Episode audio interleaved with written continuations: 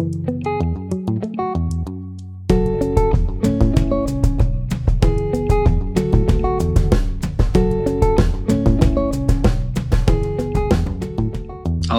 uh, a ti que nos ouves, se vieste à procura de histórias bonitas, esta é a altura para mudar de podcast. Porque a Locas, médica interna de medicina geral e familiar e voluntária na Humans Before Borders, na CI, NAMI, Hope Foundation for Human and Children of Bangladesh, plataforma de apoio aos refugiados em Lesbos e na Jesuit Refugee Service Grand Lac África, tem a coragem de nos contar que mundo é este, afinal, em onde vivemos. A Locas nasceu em Celórico de Basto e estudou em Amarante e tirou o curso de Medicina no ICBAS. Hoje, Ana, quero conhecer-te um pouquinho melhor, compreender-te e colocar-te à conversa com quem nos ouve. Dizes, e bem, que os nomes não nos doem e que bastaria morrer uma pessoa de indiferença dos restantes, ou seja, falta de cuidados de saúde diferenciados, dignos e atempados, que já seria demais. Esperemos que dos ouvintes haja pelo menos uma pessoa movida para mudar o mundo como tu. E a minha intenção com esta conversa estará parcialmente cumprida. Muito obrigado por teres aceitado este convite. Gosto muito de ti, da pessoa que és e da energia que transmites. Gostaria de perguntar, para lançar assim uma primeira pergunta, ao longo da tua educação e crescimento, qual foi ou quais foram as figuras que mais impacto tiveram em ti? Boa, então primeiro obrigada pelo convite e estou contente por estar aqui também hoje contigo e com as pessoas que estiverem a ouvir, claro. Um, olha, essa é uma pergunta assim difícil, não consigo assim olhar para trás e um, reconhecer assim um, pronto, depende do que é que estamos a falar, não é? Se for nas questões da ação humanitária e do ativismo, um, há muitas pessoas que ao longo do meu crescimento me influenciaram, uh, mas um, sim, eu tenho alguma fobia a heróis, não é? Ou a pessoas que nós uhum. achamos amazing e depois uh, vamos a perceber que não são assim tão incríveis, então isso é uma perda grande e um luto para nós também. Então um, acho que sempre me deixei um, inspirar por pessoas normais uh, que fazem só uh, o que sabem fazer com tudo que são, uh, mas sem que o mundo tenha de as reconhecer como incríveis ou como especiais. Acho que esse, esse, tipo de hierarquia na sociedade é muito castradora e, e eu não acredito muito nisso. mas sim, há imensas pessoas que, que me inspiraram e me fazem isso todos os dias, desde, sim, desde o tempo em que, em que era mais pequena, uh, ou até mesmo agora, que já sou um pouco mais crescida. um, mas, mas sim, acho que em vez de tentar encontrar pessoas específicas, tento em cada momento, em cada sítio, não é? por exemplo, em cada uma das missões, de encontrar, um, de olhar para cada uma das pessoas e tentar encontrar nelas uh, algo que me inspire e que me ensine alguma coisa. Portanto, acho que é, o mais difícil é não selecionar ninguém, mas procurar isso em toda a gente. E acho que, Sim. É, acho que Sabes, eu por acaso, eu por acaso sinto eu sinto-me como é que, overwhelmed, nem sei expressar bem, porque uh, é, é, difícil, às vezes eu penso, ok, estou a conversar com a Locas e existe sempre aquela tentação de de, de, pronto, de, não é tentação, mas é, é, um, é o impulso de, de admirar o trabalho que fazes e sinto-me pequenino, não é? Aquilo que tu estás a dizer de comparar pessoas. E eu, por acaso, às vezes pergunto-me: sentes que é uma pergunta difícil e que coloca as fragilidades em mim, neste caso, mas às vezes sentes-te tentada a comparar aqueles que te rodeiam por aquilo que podiam fazer mais e que tu fazes tanto, não é? Uhum. Olha, hum, eu acho que há várias coisas. A primeira, uh, eu acho que é fixe vivermos numa sociedade isenta de julgamentos, não é? Portanto, okay. uh, por um lado, acho que é fixe isso. Por outro, eu sou altamente crítica uh, da sociedade civil e das pessoas individualmente pela sua inação e a sua inércia. Uhum. Não como ataque pessoal, mas como denúncia de que cabe a cada um de nós e a, e a nós organizados um, construir um mundo que seja diferente e lutar contra as desigualdades e contra a injustiça social e contra a violência, contra a discriminação e todas as formas de opressão que existam. Um, portanto, sim, faço e, e, faço sim, não tenho problema nenhum de dizer que uh, as mortes que existem nas fronteiras europeias são responsabilidade nossa e são culpa da nossa inércia, são culpa da nossa indiferença. E, e digo em relação a mim, como digo em relação a todos nós, sem problema nenhum. Um, porque eu acredito muito na sociedade civil e acredito muito nas pessoas e acho que é um desperdício muito grande nós estarmos tão adormecidos. Uh, e o mundo seria incrivelmente mais justo e igual uh, se nós não deixássemos que decidissem tanto por nós, como fazem os decisores políticos em nosso nome, e se nós participássemos mais nas decisões que nos dizem respeito. E o mundo diz-nos respeito, e às vezes nós estamos tão esquecidos disso. Portanto, tento, um, sim, tento não julgar sempre e acredito que as pessoas fazem o que a sua vida permite e elas existem no seu contexto e no contexto de quem são e o espaço que ocupam e o sítio onde nasceram e uh, a vida que têm e o acesso a recursos que têm e tento englobar isso. Por outro lado, exijo muito de, de cada um de nós e acho que isso também é fixe porque existe também de mim. Uh, mas yeah, tento não julgar porque, porque não sou, estou a ser opressora e eu sou contra a opressão, todas as formas de opressão, portanto é, é tentador, mas tento não o fazer. Mas é preciso uhum.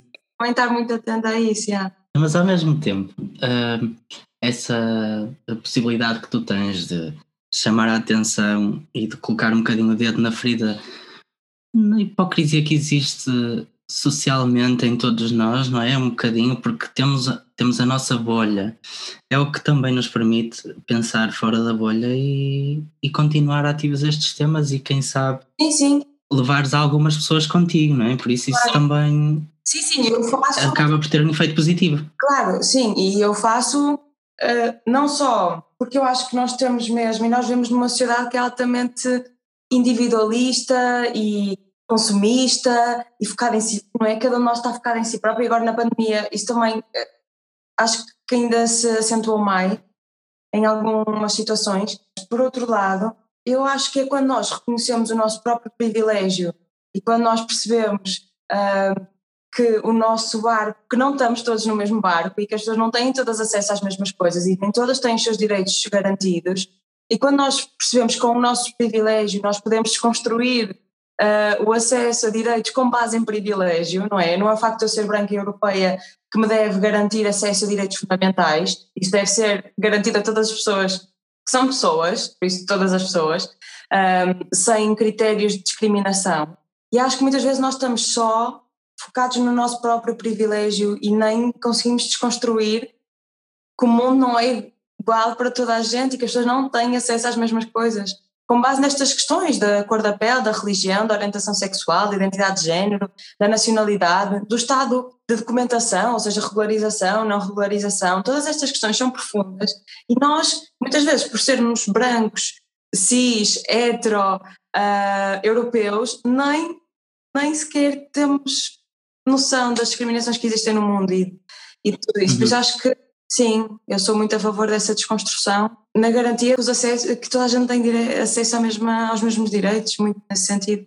Portanto, não me sinto culpada por às vezes ser um pouco mais incisiva nos meus argumentos e dizer alguns palavrões. Acho que as pessoas têm todas as idades para, para saber lidar uh, e eu sei lidar, portanto, é isso. Afinal de contas, isso acaba por ser um, um exercício de, das pessoas se sentirem fora da zona de conforto, quando na verdade há quem se sinta muito mais fora da zona de conforto por detrás dessas, desses argumentos, não é? E eu ia te perguntar, uh, nesse aspecto, ou seja, uh, às vezes sentimos-nos movidos pelas palavras e, e procuramos em, em também uh, ir ao encontro dos nossos desejos de ajudar mais e de nos sentirmos mais úteis e de combater a indiferença e, e, e a injustiça que existe. como é que ou seja, a tua primeira missão, se não me engano, foi na Grécia, certo? Sim, ao serviço de refugiados, sim. A trabalhar com refugiados, sim. A primeira, okay. no ano anterior em Moçambique. Mas em Lesbos foi a primeira e depois todas as outras foram muito dedicadas às questões das migrações.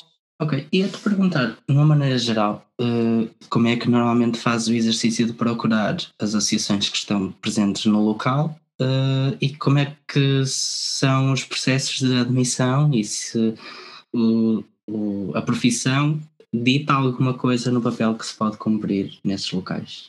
Olha, hum, eu acho que uma coisa que é mesmo importante é percebermos e às vezes a ação humanitária está bem romantizada, não é? Nós achamos que é mesmo incrível. Uhum.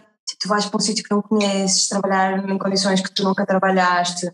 Mas na verdade não é incrível, é só uma merda, porque tu vais trabalhar em contextos onde vais só testemunhar as violações de direitos humanos e a desigualdade social que existe no mundo, não é? E a polarização de acesso a recursos, um, nomeadamente acesso à saúde como direito fundamental. Uh, mas não só isso, pois também todas as outras agressões que existem e opressões que existem um, sobre cor os corpos dessas pessoas.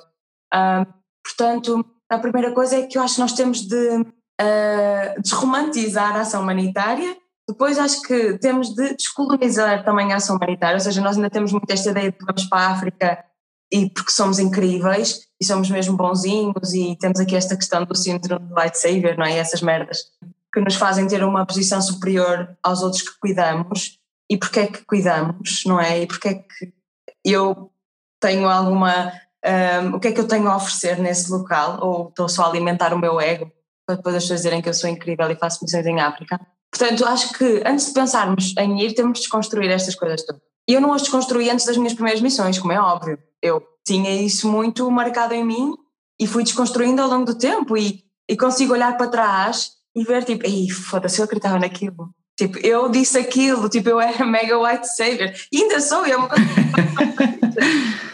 e isso é, é, opa, eu adorava ter começado a já saber isso, mas não sou. Mas pronto, agora fico confiante que se eu alertar alguém, se calhar alguém vai conseguir desconstruir isso a tempo, de não prejudicar ninguém por, ter, por termos este complexo que herdamos muito da nossa, do nosso passado enquanto portugueses, enquanto um, a história toda colonial que também nos é ensinada e a maneira como nos é ensinada e a romantização toda que também existe de, eh, do império e do sim, enfim, nem vou entrar mais por aí. Mas depois de fazermos este caminho de desconstrução, acho que é importante, temos de perceber que só faz sentido nós estarmos num sítio quando, um, existem necessidades que são reconhecidas não eu, enquanto branca, enquanto europeia, digo, ah, precisam mesmo da nossa ajuda. Não, tem de haver uma, a comunidade tem de reconhecer que precisa de alguma ajuda, senão estamos só a satisfazer o nosso ego e as nossas, os nossos padrões ocidentais que não são os mesmos no mundo todo. E por outro lado, nós temos de ter uh, competências que nos permitam ser uma mais-valia naquele contexto.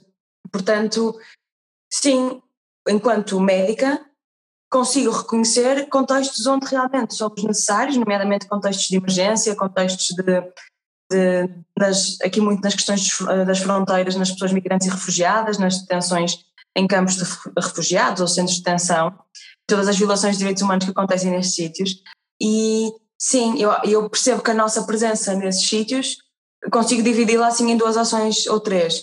A primeira é nós garantirmos acesso à saúde, que é um direito fundamental e que está negado e que muitas vezes está negado pela nossa ausência. Depois, hum, nós temos um papel fundamental nestes contextos que é o de denunciar as coisas que estão a acontecer, ou seja, enquanto eu trabalhar num campo de refugiados, eu tenho de denunciar ativamente as violações de direitos humanos a que aquelas pessoas estão sujeitas por estarem detidas ou segregadas naquele campo de refugiados. E essa é a nossa função também, nós não vamos lá só... Uhum. Eh, porque a verdade é que independentemente dos cuidados que eu preste, enquanto as pessoas dormirem e viverem naquele campo de refugiados, elas nunca vão ter os seus direitos garantidos. Portanto, não é só existir lá e prestar cuidados individuais, é garantir a abolição de tudo que as oprime.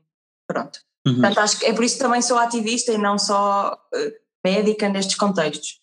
Pronto, depois. Uma pessoa sem a profissão médica, desculpa, uma pessoa sem, sem profissão médica consegue se inserir nesses contextos? Tem lugar num, numa organização? Há algumas necessidades, não é? Se existe o campo de refugiados com milhares de pessoas onde, elas, onde é negado o acesso à educação, muito provavelmente existem organizações que tentam fazer um tipo de ensino um, de educação não formal ou que têm algumas atividades direcionadas para colmatar as falhas que são governativas e que são europeias e que, ou que são internacionais. Uh, portanto, não, não existe só necessidade de médicos, existe necessidade de muitas coisas. Por outro lado, há muitas organizações que lá está, uh, as falhas de quem não deve fazê-lo e não o faz, e é por isso que a sociedade civil existe e se organiza, é para colmatar falhas que não são em princípio da sociedade civil, mas que são governamentais. Por exemplo, na, nos campos de refugiados há muitas equipas de, uh, da parte do saneamento, da higiene, da construção das tendas, de garantir coisas muito logísticas no campo que mantêm uh, condições mínimas, que nunca são aceitáveis, mas que são mínimas, naqueles locais. Portanto, há milhares de pessoas com competências, habilidades, formação diferente a trabalhar nestes contextos sempre, sim. Uh, portanto, não é só saúde, de todo, de todo. Acho que até se calhar é assim uma, uma pressão pequena em, em no número de, de voluntários e de pessoas que trabalham nestes contextos. E, e, pronto, eu acho que depois na pesquisa das organizações é muito importante nós percebermos, nós trabalharmos sempre com organizações com que acreditamos, por isso é importante conhecermos o contexto do local. Quando nós conhecendo o contexto do local e pesquisando, conseguimos perceber quais são as organizações que trabalham lá, fazemos uma pesquisa sobre as organizações e percebemos quais é que nos identificamos, não é? Um, eu pessoalmente identifico muito com organizações que fazem muita denúncia das condições, ou seja, não só existem nesse local e apoiam as pessoas nesse local, mas também denunciam ativamente e se organizam para denunciar as violações de direitos humanos. O que muitas vezes é difícil porque os governos fazem muita pressão para te manter escalado sob ameaça quase sempre. Então na Grécia é tipo um clássico. Mas sim, depois selecionando as organizações, é enviar uh, o currículo, enviar e-mail a dizer tenho este tempo livre, precisam de alguém, coisas desse género. Também há muitos grupos organizados, tipo no Facebook, por exemplo, voluntários de Lesbos, voluntários de Samos, voluntários de Quios, voluntários uhum. no Bangladesh, onde tu podes mandar a dizer tenho este tempo livre, alguém conhece organizações que estejam a precisar de médicos ou de, uh, sim, outra coisa qualquer que, que tu sejas, tipo coisas desse género, e as pessoas também te respondem a dizer, ah, eu sou desta organização, estamos a precisar de voluntários por este tempo. Sim, é todo um leque de, de coisas que são precisas que, que, nós às vezes nem imaginamos. E pronto, sim, é um bocadinho nesse sentido. Às vezes as organizações não precisam de ninguém, e é fixe, quer dizer que têm voluntários no local e tu não és preciso. Uh, e isto, como não é uma questão pessoal, deves ficar contente. quer dizer que há muitas pessoas da sociedade civil que estão uh, lá e que estão a, a preencher esse espaço. Uh, e vai haver outras que, que, vão estar sempre a apreciar pessoas, porque há muito, há muito pouco apoio. Portanto, é também encontrar assim, esse, fazer este, esta ponte entre o que tu tens a oferecer, o que é preciso, uh, e perceber quem é, que, quem é que pode fazer esta ligação entre essas duas coisas. Mas, mas sim, eu tenho trabalhado sempre com organizações diferentes, porque também tenho trabalhado em contextos diferentes. A única missão que voltei foi a Lesbos, que voltei foi a minha primeira missão em 2016 e depois voltei em 2000 e agora, o ano passado, depois de Moria, o campo de Moria ter ardido, ter sido destruído. E, e, mesmo aí trabalhei com organizações diferentes. E sim, eu gosto de organizações pequenas e, e tudo isso. Depois há pessoas que preferem trabalhar com organizações mais, mais profissionalizadas, tipo Médicos Sem Fronteiras, Médicos do Mundo, um, Cruz Vermelha Internacional, coisas desse género.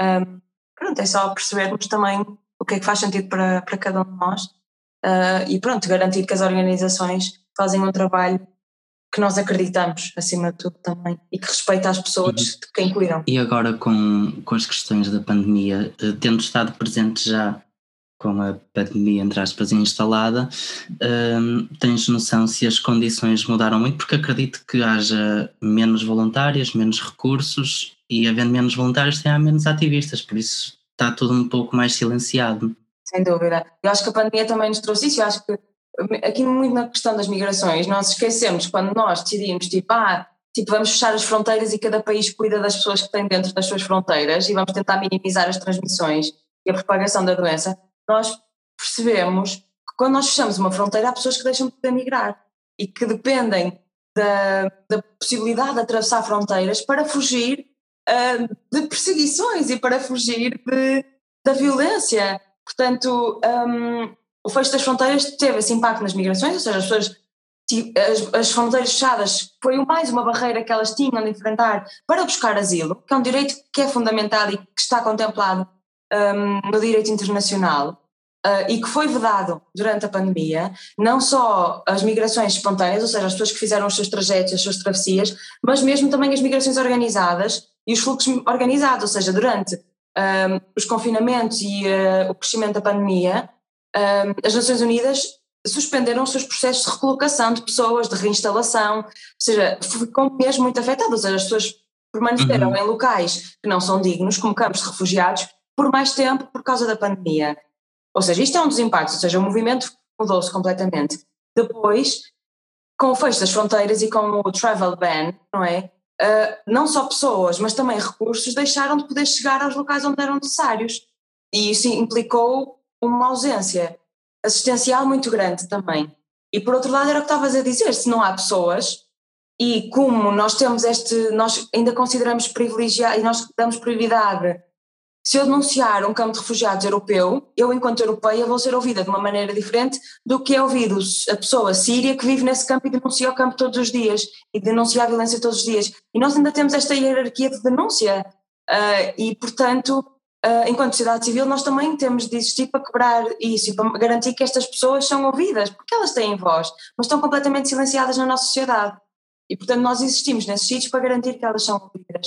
E quando nós não estamos lá, a violação, as violações a que estão sujeitas e a violência a que estão sujeitas permanece silenciada. Uh, e isso é uh, insuportável mesmo.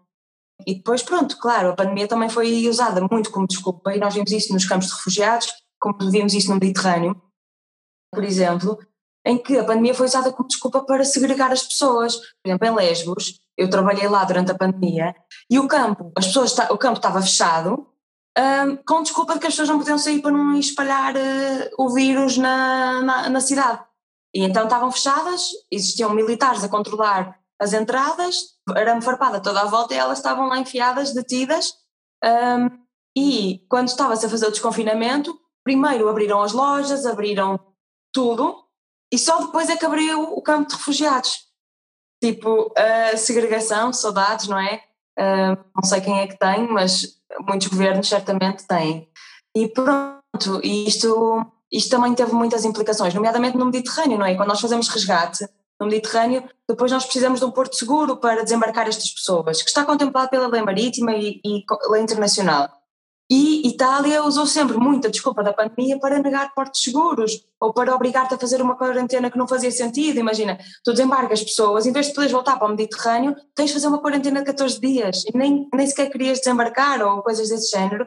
E impõem-te sempre aqui imensas, imensas coisas que são desculpas inventadas, mas com a questão da ah, é por causa da pandemia.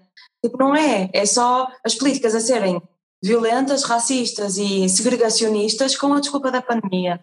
E isso foi uh, completamente visível e, e sim, acho que os discursos nacionalistas de extrema-direita e este discurso de ódio cresceu muito com a pandemia, não só no início, quando se dizia que era o vírus chinês, e quando havia esta questão toda da asiática, mas depois muito quando nós olhávamos as pessoas que migram como sendo portadoras da doença, quando o grande, o grande, as grandes primeiras vagas aconteceram em países europeus e no Ocidente. Tipo.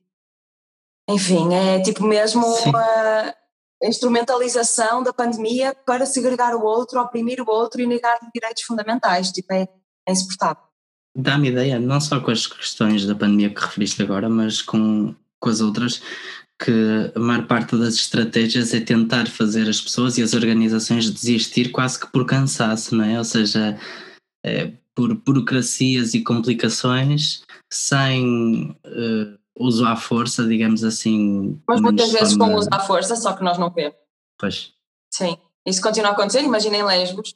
Ativistas, jornalistas, humanitários são muitas vezes detidos por horas em, em prisões gregas por filmarem coisas no campo de refugiados, por filmarem a polícia a ser violenta com refugiados, uh, por uh, falarem com pessoas no campo escolar, tu és proibido. Imagina, eu andava dentro do campo e era, eu estava proibida de fotografar o campo. Eu não podia falar com as pessoas. Se algum dia encontrassem no meu Facebook, eu ia ficar. Não faço ideia o que é que me ia acontecer, mas muitas pessoas foram ameaçadas, ficaram-nos com o passaporte. As organizações dentro do campo são muito pressionadas para não publicar nas suas redes sociais o contexto do campo, ou seja, ah, ok, podem uhum. ajudar, mas não podem denunciar o que está a acontecer aqui porque isso é anti-governamental e estão a fazer ter uma atividade política contra o governo. E, e, isto é mesmo muito, muito, acontece muito. E, por exemplo, no campo de refugiados, se ativistas, migrantes ou requerentes de asilo no campo denunciam as condições, como algumas páginas nas redes sociais que o fazem, e fazem de maneira anónima, porque se fossem, se o fizessem de maneira oficial com os seus nomes e os seus rostos, eles são altamente ameaçados pela polícia de que o seu processo de asilo vai ser interrompido por causa disso, de que vão-lhes retirar eh, uh, acesso a direitos fundamentais uh, e que vão prejudicá-los, coisas deste género. Isto acontece diariamente na Europa. Portanto, muitas vezes não é assim tão não violento. Uh, nós é que temos informa informação uh, muito controlada, porque, porque há muito interesse em controlar a informação que sai cá para fora, uh, e há muita, há muita hierarquia com base no medo, e o governo grego faz muito isso, e é assustador.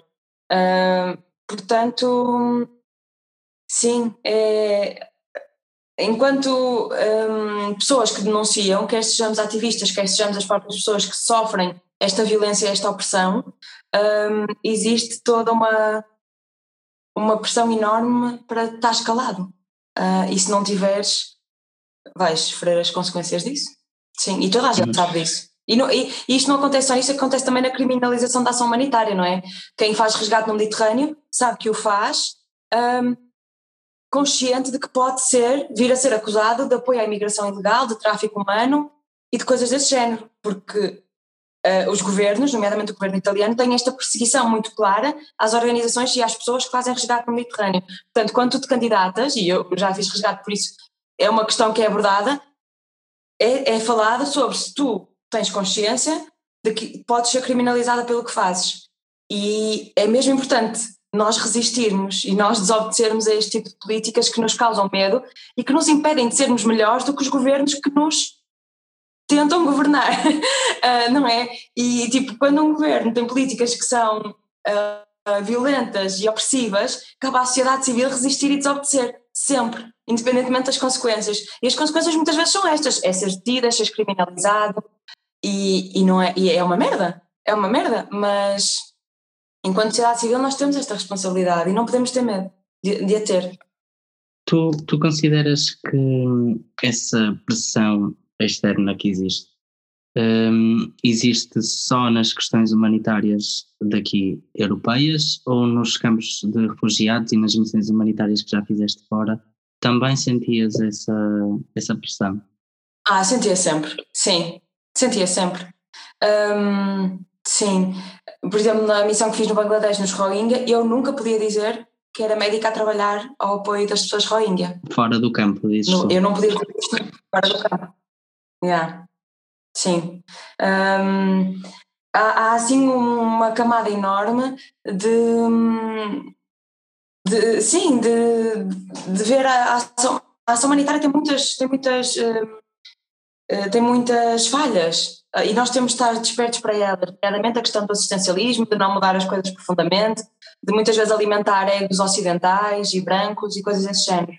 Mas enquanto fonte de denúncia uh, e enquanto ativismo, uh, isso também não é nada bem visto pelos olhos de quem governa, a maioria das vezes, também sofres muito essas pressões.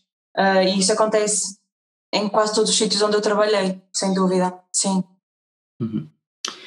Eu, eu aqui há uns tempos falei com Sara Cerdas, eurodeputada, que, e, e perguntei-lhe no final qual é que foi assim um dos momentos onde ela sentiu que realmente esse dia ou esse momento a tinha preenchido enquanto eurodeputada, que a tinha feito sentir que estava no sítio certo, à hora certa, e ela disse que havia assim alguns momentos marcantes, pela positiva e pela negativa. E pela negativa ela destacou uma tomada de posição da União Europeia que foi, foi digamos assim, votada uh, pela direita e pela extrema-direita no Parlamento Europeu e que isso a fez despertar muito que realmente não pode baixar os braços para as questões humanitárias um, e portanto que as políticas europeias têm um impacto real nas pessoas e nas histórias. Ah.